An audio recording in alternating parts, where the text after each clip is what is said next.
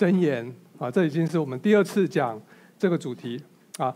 那呃，上一次如果大家有来哦，Kevin 牧师已经示范了一次，呃，很精彩的，就是我们可以把箴言里面特定主题的经文收集在一起，它会给你一个很全面的对这个主题的认识。好，大家还记得我们上礼拜讲什么主题吗？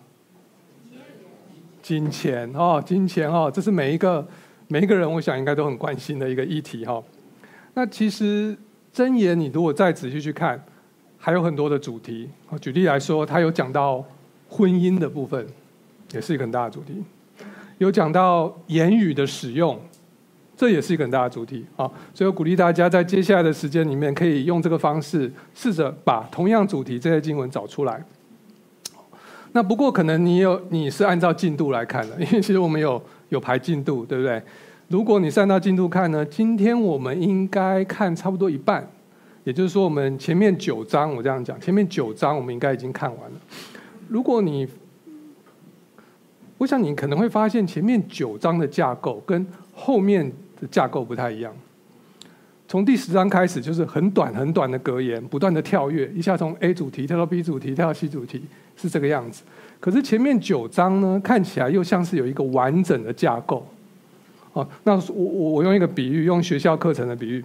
如果今天每一个主题的课程都是一门课，那前面九章就像是这一系列课程前面的课程大纲。哦，他告诉我们呢，这一门课学习目的是什么？主要的内容会是什么？还有它的教学方式会是什么？举例来说，讲到教学方式，你可能会发现真言。的讲述方式用很多比喻，对吧？各式各样的比喻，而且这比喻呢，会激发你脑袋里面有一幅又一幅的画面。我举个例子来，《真言》二十五章十九节：患难时倚靠奸诈的人，牙齿断裂，又如脚脱臼。哇，非常有画面。你把它放成春联的样子，哇！过年就可以哈，用真言，哎，真言还蛮多适合拿来写春联的哈，就很对称这样子哈。哇，好画面，哇，脚痛啊，牙齿痛啊，哈，怎么会？我怎么会依靠了这个不该依靠的人呢？哦，真的非常有画面。哦，那再来，我们讲到主要的内容。如果要讲真言主要的内容，我想我们就不得不提智慧这个字，因为真言一直不断的提到智慧。好，可是，可是，到底什么是智慧？有时候我们觉得这这不好像不用太解释嘛。智慧就是就是一种我我知道怎么样把我的生活过好的一种一种生活技能嘛。好，那我想应该就是你透过人生的历练，好，哎，你好好再反思一下，好，你就会得到一种直觉，哦，知道说在这种各种情况下，我应该要怎么处理啊？这不就是智慧吗？呃，我我我觉得这样讲没有错，没有错。可是如果只是这样的话，那真言的智慧跟坊间的书籍有很多理财的智慧、生活的智慧，甚至是佛教讲很多智慧，他们用般若这个字。哦，中文就是般若哈，般，但实际上念般若哈，这是同一件事吗？恐怕又不是同一件事。OK，所以今天我想，呃，既然真言很多的比喻，很多的画面，我就挑了两段的比喻。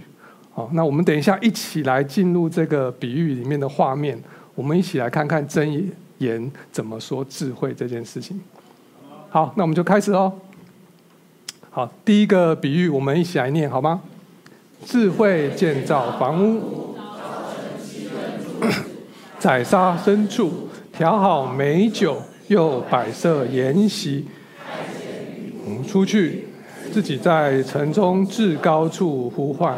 OK，才这短短的三节呢，就很多画面出来了哈。举例来说，这边说智慧是一个人。而且如果有看箴言的上下文，你会发现这个还是个女人，好像很奇怪，因为通常圣经的主角男人比较多，哈，还用女人，哦，那是什么样？是箴言也是有希腊有智慧女神的一样的概念吗？哦，不是。OK，箴言呢，它是用一种所谓拟人法好的这个手法来讲智慧哦。可是为什么用拟人法？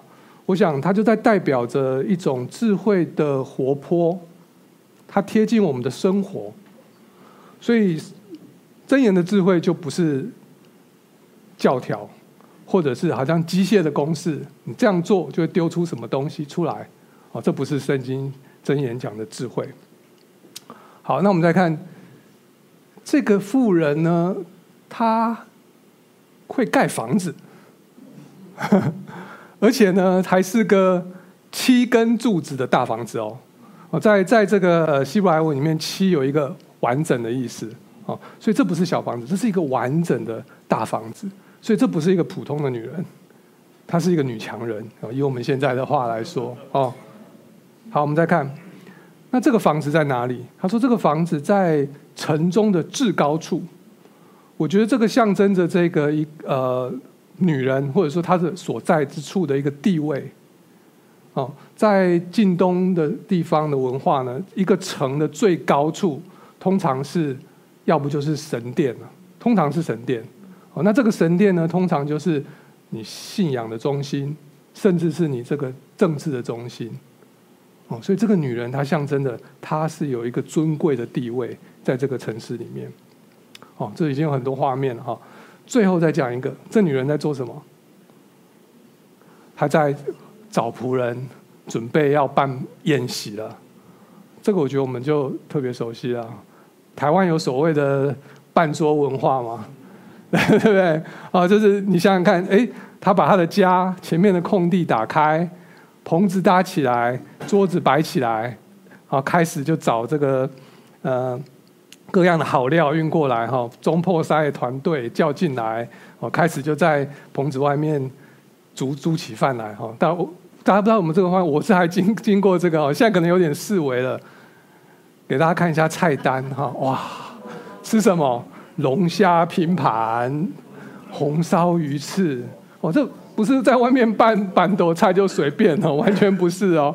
哦，你看吃的非常好，干贝、大炒虾，最后还有这个百香果的，哦，这个这个冰淇淋在地的哈、哦，大家刺激一下，大家想象一下那个画面，想象今天你就刚好经过这个地方，哎，你就很好奇啊，说，哎，这个是。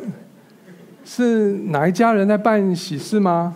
哦，那旁边那个接待就说：“哎，妹，这个这个是流水席，大家都可以来，都可以进来。哦，先生，你想进来吗？哎，你你等我一下，我帮你安排位置，我等下来带位。哇，你想说这么这么好康哈，那我就去参加一下好了哈。哎，结果没想到这个出来接待你的不是仆人哎，那女主人亲自走到前面来。”哎，赖桑，等你这久啊，哈，等你这久啊，欢迎欢迎哈。你说，哎，奇怪，这个主人怎么会认识我哈？就有点忐忑哈。不过，哎，既然这个主人就往前走了哈，那你就跟着他走。哎，结果没想到这个主人带你这样子走着走着，直接穿过大家，走到最前面的主桌去了。哇，那旁边的人看到你都是带着一副。很羡慕啊，佩服的眼光这样子哇，你也觉得哎，好荣耀，好光荣哦。那不过呢，你坐在主桌坐一阵子，哎，其实主桌就你一个人而已，都没有别人，空荡荡的，你就觉得有点无聊。然后你就看到哎，旁边有那个旁边坐的小朋友坐在板凳上，你就说哎，小朋友小朋友，来来，这边还有很多空位啊，你跟我一起坐嘛。那小朋友就说嗯，我也很想啊。可是女主人说不行啊，因为我们这一次是请笨蛋吃饭，大桌子是最笨的人才可以坐的。叔叔，你可以教我怎么样变得比较笨吗？哇，声音是这么说的吗？来，我们来念一下，来，谁是愚蒙的人，让他转到这里来，又对那无知的人说：你们来吃我的饼。喝我调的酒，你们要离弃愚蒙，就得存活，并要走智慧的道路。哇，这个智慧他在邀人来，可是如果要我们承认我们是这个愚蒙的人，这个无知的人，那就好像不是那么容易了哈。呃，其实，在箴言的一开头呢，所罗门王就有讲他写这个箴言的目的。我们一起来看哈。他说呢，这写这箴言是要使以色列，呃，以色列王所罗门写这箴言是要使人懂得智慧和训诲。啊，他在箴言的一开篇就把这两个字放在一起，智慧，hokma，啊，这是一个词，可是训诲。Musa 是另外一个词，哦，训诲可能我们从字面上，我们大概知道说它应该有一种教导啊、教训的意思，哦，但是实际上在很多地方，它被翻译的字眼更强烈，它有所谓责备，甚至惩戒。我想你要一般人去接受别人的责备、惩戒，这不是一件很容易的事情，啊。那我曾经呃有在听过一个呃企业讲师，他分享他的一个故事。他说有一次呢，他在课程当中，他给学生一个功课，他请学生去想，如果今天你有一个机会，跟十年前的你，你可以劝他一件事的话，你会劝他什么事情？那他请这些学生呢，把它写下来。所以在场所有的 学生呢，都开始哇，正笔疾书，很认真写。唯独他看到一位长者坐在那里，呃，双手插着，看着桌上的纸跟笔，然后突然嘴角浮现一丝微笑，然后点点头，他都没写。所以这个讲师就觉得很好奇，他就过去问说：“哎，先生，你是？”有想到要写什么了吗？那这位长者说：“有有有，我我想到了。不过我想，这些话就算跟十年前的我说，我应该也也不会听了。对，不容易。嗯，当然我不是特别在讲年轻人就怎么样啊，不要误会。年轻人会叛逆，我自己也叛逆过，我也轻狂过。”那年长的就比较好吗？年轻人可以放心，不是年长没有比较好。啊，年长的更多经历，更强的自尊心，要听进去责备，恐怕更加困难。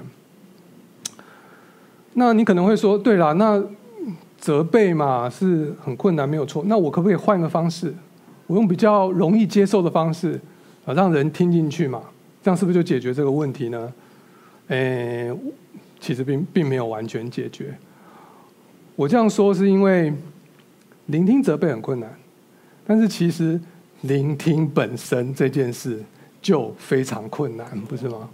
好，我我想引用一个呃二十世纪非常有名的一个人本心理学家呃 Carl Rogers，他曾经讲过一段话，他说：“我们大多数人都无法聆听，我们急着评价。”因为聆听太过危险，要做到聆听，首先需要勇气，而我们通常缺乏勇气。这段话让我思考了很久啊，就是为什么聆听很危险，导致人需要勇气才可以聆听？我我后来想了很久，我觉得我或许可以理解。因为一个真正的聆听，是人必须要离开他自己，进到对方的世界，用对方的角度来理解他的感受跟他的想法。而当我们这样子的离开自己，进入一个陌生的领域之后，我们就在冒一个风险，冒着我们自己有可能会被改变的风险。我举例来说，聆听很危险。因为聆听之后，你可能必须承认你自己没有外表看起来的那么成熟，所以你可能必须被约束你正在享有的一些自由。你可能聆听之后，必须接受你自己的认知、你的观念都已经过时了，所以你必须放下你曾经被赋予的权威。也可能聆听之后，你不得不认错，因此你就再也无法把你的不幸怪罪给别人，归罪给这个世界。甚至更可怕的，你可能发现你多年来仅仅所抓住的东西，其实根本一文不值。你不知道怎么该面对一个被强迫归零，却又所剩无几的人生。这些都是很可怕的感受。这些感受指向一件事情：真正的聆听，可能会发现真相。而我们无法面对真相。有一句电影的台词我很喜欢：“You can't handle the truth。”大家有人知道我在讲哪一部电影哈？对，我们有时候无法面对真相。箴言是这样讲，智慧呢，它所要讲的事情，我们一起来念这段经文。我们一起来念，来，你们当听。因为我要说尊贵的事，我要张开嘴唇讲正直的事，我的口要发出真理，我的嘴唇憎恶邪恶，我的口中言语都是公义，无奸诈和歪曲。当我们聆听智慧，他在说尊贵、正直、真理、公义的事情的时候，我们很难免会发现我们自己的卑贱、我们的歪曲、我们的狡诈和我们的邪恶。所以，聆听，尤其你聆听智慧的话，是带着风险的。所以，我想问大家：你想得到智慧吗？你想吗？如果你想，那你得做一个决定。你要冒险去聆听，你要鼓起勇气去面对你可能发现的真相。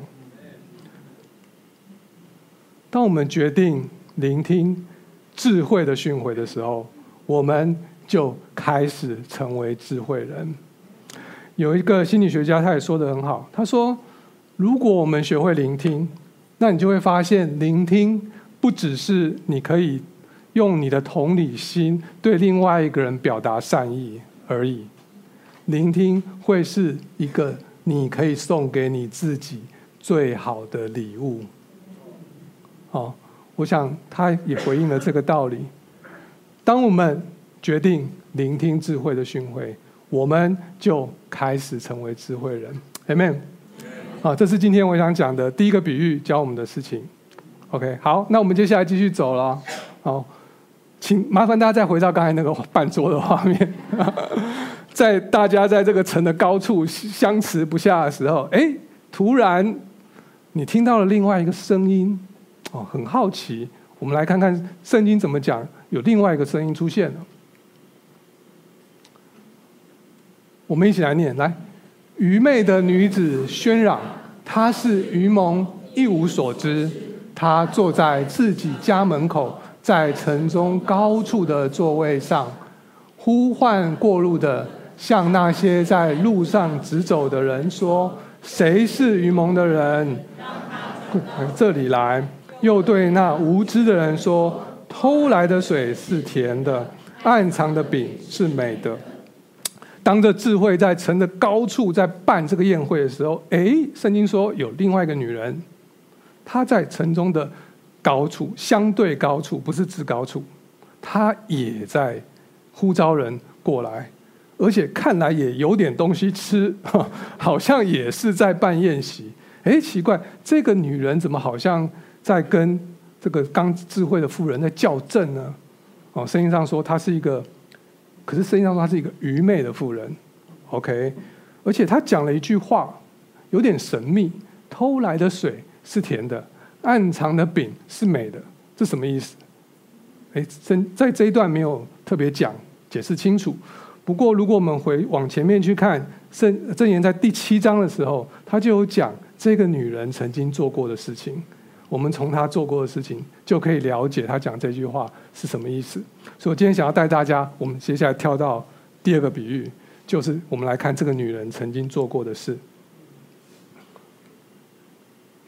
好，我们一起来念这边的经文。来，我曾在我房屋的窗户内，透过窗格子向外观看，看见在愚蒙人中，注意到孩儿中有一个无知的青年，经过靠近他的巷口，直往他的家去，在黄昏，在傍晚，在半夜，在黑暗之中。哦，这边又开始有一个画面哈。那箴言很多时候，他是用一个父亲对孩子讲话的一种角度来陈述事情。这边呢，这个父亲他在讲他曾经看过的一件事，但是又好像是个比喻。嗯，我觉得这个比喻很贴切我们现在的一种场景哦。好，我想请在座的大家想象一下，呃，这边讲这个年轻人，这个孩儿呢，可能就是你的孩子。那或者是你没有孩子，可能就是你一个很疼爱的晚辈。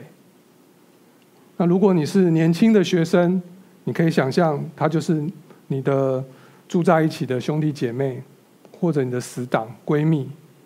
哦，这天晚上，你发现，哎，你的这个孩子或你的朋友，他好像有点无聊，他就一个人在房间里，呃，上刷刷手机、上网。啊，他虽然人在这个房子里。可是他的心呢，是在这个网络世界里游荡。我们想象一下，好像这个父亲可以从窗户看到这个年轻人的一举一动。我们想象，我们好像可以看到这个年轻人他的荧幕。你像一个骇客一样，你看他这边逛逛，那边看看，一开始好像漫无目的，可是一阵子之后，你觉得事情好像不太单纯。他好像开始有意识的一直在看某一类型的网站，他开始在一直关注一些人的动态。这时候有些事情发生了，我来念一下：看呐、啊，有一个女子来迎接他，是妓女的打扮，有诡诈的心思。她喧嚷，不守约束，她的脚在家里留不住，有时在街市，有时在广场，有时在各巷口。等候，看呐、希伯来常常常用这个词来表达一种惊讶、感叹。以我们的场景来说，你可以想象，叮，哎，你的荧幕上面你看到，你的朋友、你的孩子收到了一些 LINE 的通知，哦，一些讯息。哎，你发现这个人，你有听过？这个人很活跃啊，在各种社交场合、各种网络平台。或许以世俗的标准来说，他算是长得帅、长得漂亮，可是大家对他的印象都不太好。为什么？他很花心呢？他的传闻，网络上甚至流传说他脚踏多条船，伤害别人的感情。所以你就很好奇，那这个人到底他要跟我的孩子、跟我的晚辈、跟我的朋友说点说些什么呢？我们一起来念接下来两段经文，好，来。所许的愿，渴望见你的面，我总算找到你了。我已在床上铺好被单，是埃及麻织的花纹布，又用没药、沉香、桂皮熏了我的床。你来，让我们饱享爱情，直到早晨，让我们彼此欢乐。因为我丈夫不在家，出门远行，他手带钱囊，要到月圆才回家。哇，非常露骨的一段描述哦。早上有青少年在，让我觉得很害羞啊。这一场大家都比较 年纪比较。哦，大概都知道在讲什么事情。一段婚外情的发展，这个女性在诱惑这个男性。哦，箴言呢，他他有为了达到这个教导的目的，他用非常直白、露骨的语言，哈、哦，来来强调这件事情。不过，假设今天回到我们的场景，可能你你在那个 line 上面看到的，不见得会是这么露骨的的的这种言语。所以我稍微以我的能力的把它翻译了一下。，maybe 有可能像是这样，哦，大家自己看。对，那觉得写的很俗也也请原谅我，因为我的功力大概就只能到这里。OK，就只能这样啊。好哇，不过不管怎么样，这个有点可怕，对不对？怎么办？我我想，如果你很你很关心你的孩子，或你关心你的朋友，你可能觉得不对吧？这个你先先这样聊文字，然后再就开视讯，是不是接下来邀约见面呢？这很可怕。这个人到底有什么问题？他的邀请到底有什么问题？我们先讲他的邀请到底有什么问题。一个最显而易见的是什么？已婚了，对不对？我们至少有这个共识，对吧？哦。已婚的人不可以做这样的邀请，是不可以的。可是除此之外，有没有什么可怕的地方？我觉得我看到一个很可怕的地方。这个人，包括刚刚圣经上讲的那个妇人，他们讲很多关于宗教的事情。刚刚讲到平安祭，这边讲到平安夜。可是他是一个有信仰的坚持的人吗？他并没有，所以这些东西是他的工具。他用这些东西讲这些话，来让你对他或许是拉近距离，或许让你对他有一个比较好的评价。这个是很心机很深的一个做法。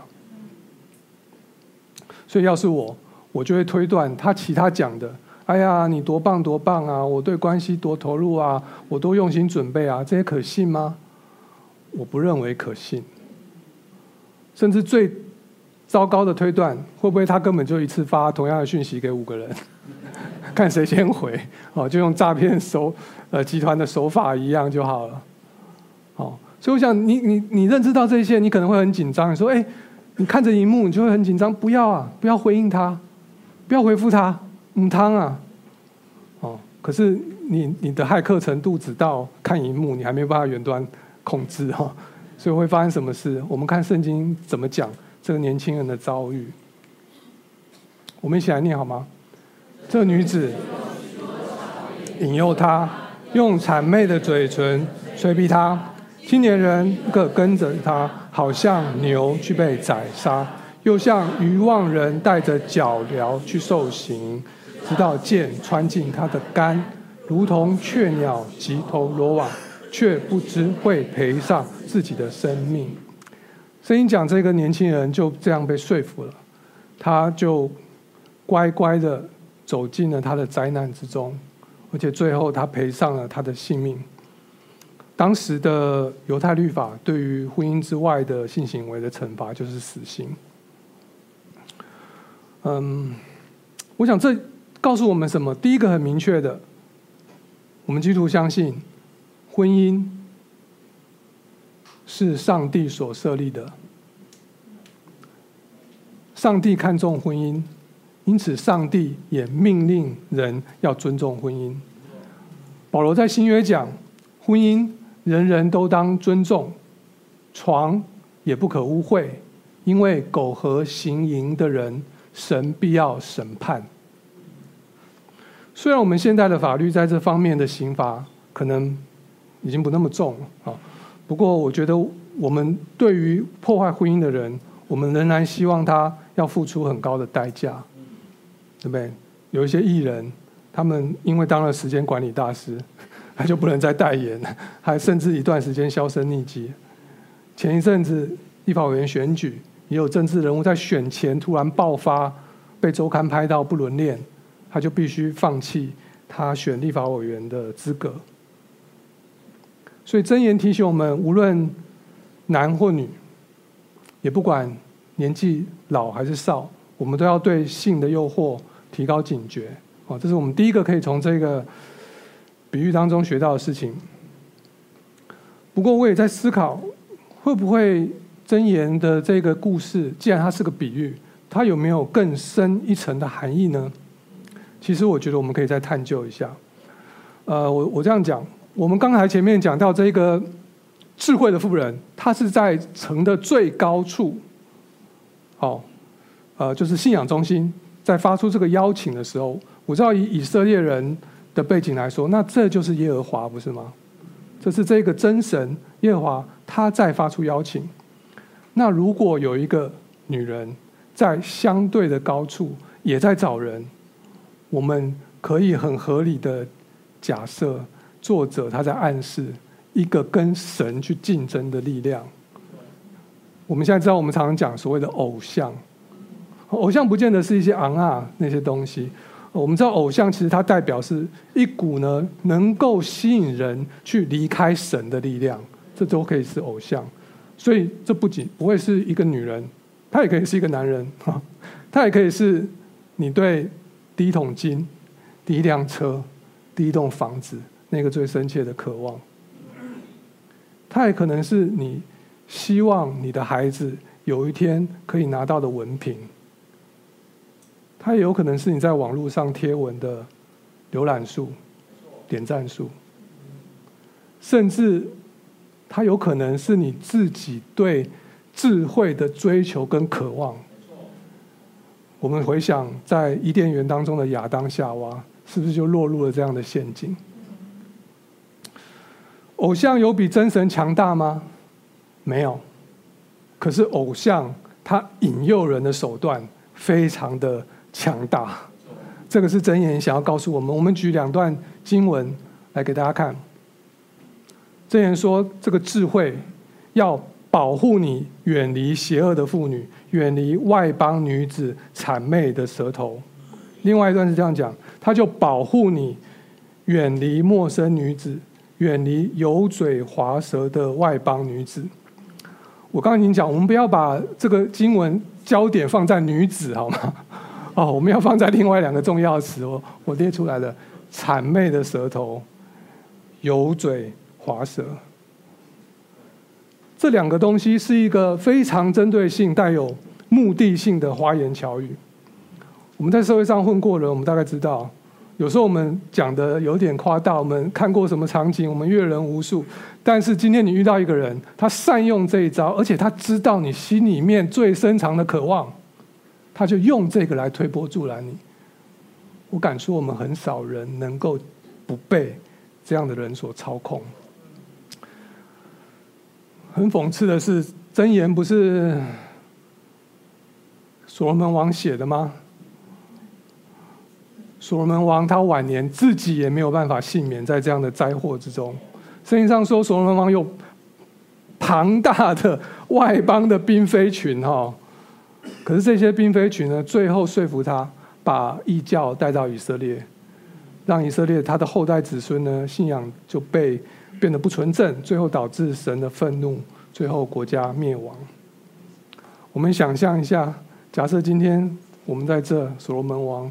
旁边的这些嫔妃们 啊，哎呦，你们家的神我拜不习惯呐！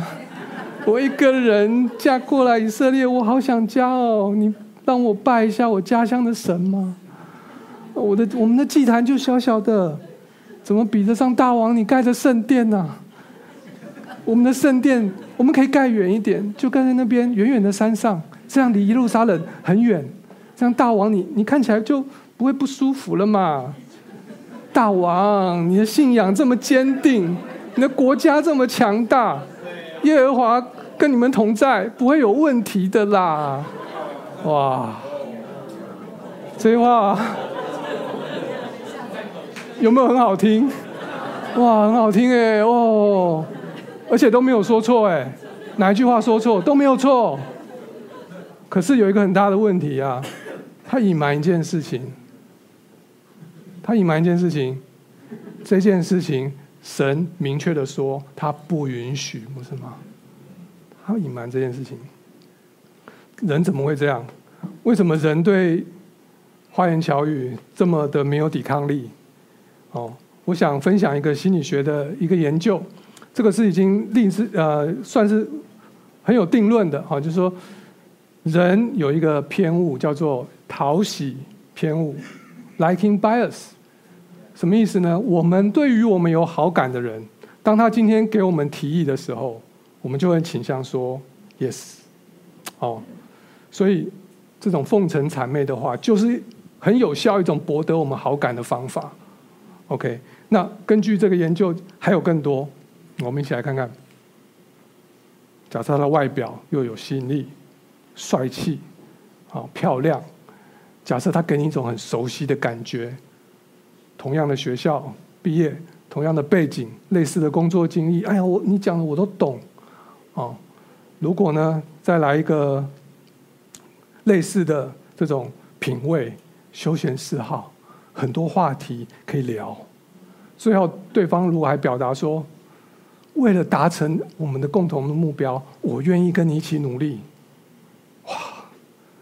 你想想看，刚才那个箴言当中的花言巧语的女人，她大概用了几个？还不少，还不少哈。这种心理技巧，既然被确认，既然已经被广泛的认定，所以也被广泛的应用在所有的场合里面了。哦，包括电视上的广告就是这样啊。你看那些漂亮的女明星，都会看着你，跟你说：“相信我，只要三周，你就可以跟我一样美丽。”哇，真的吗？真的吗？实际上很可能不会哈，不是因为我们不够美丽，不是，而是逻辑不合。因为这些明星，他是因为很美了，所以他才会拿到代言嘛。哦，对不对？不是因为用那个嘛。哦，那有可能出现在。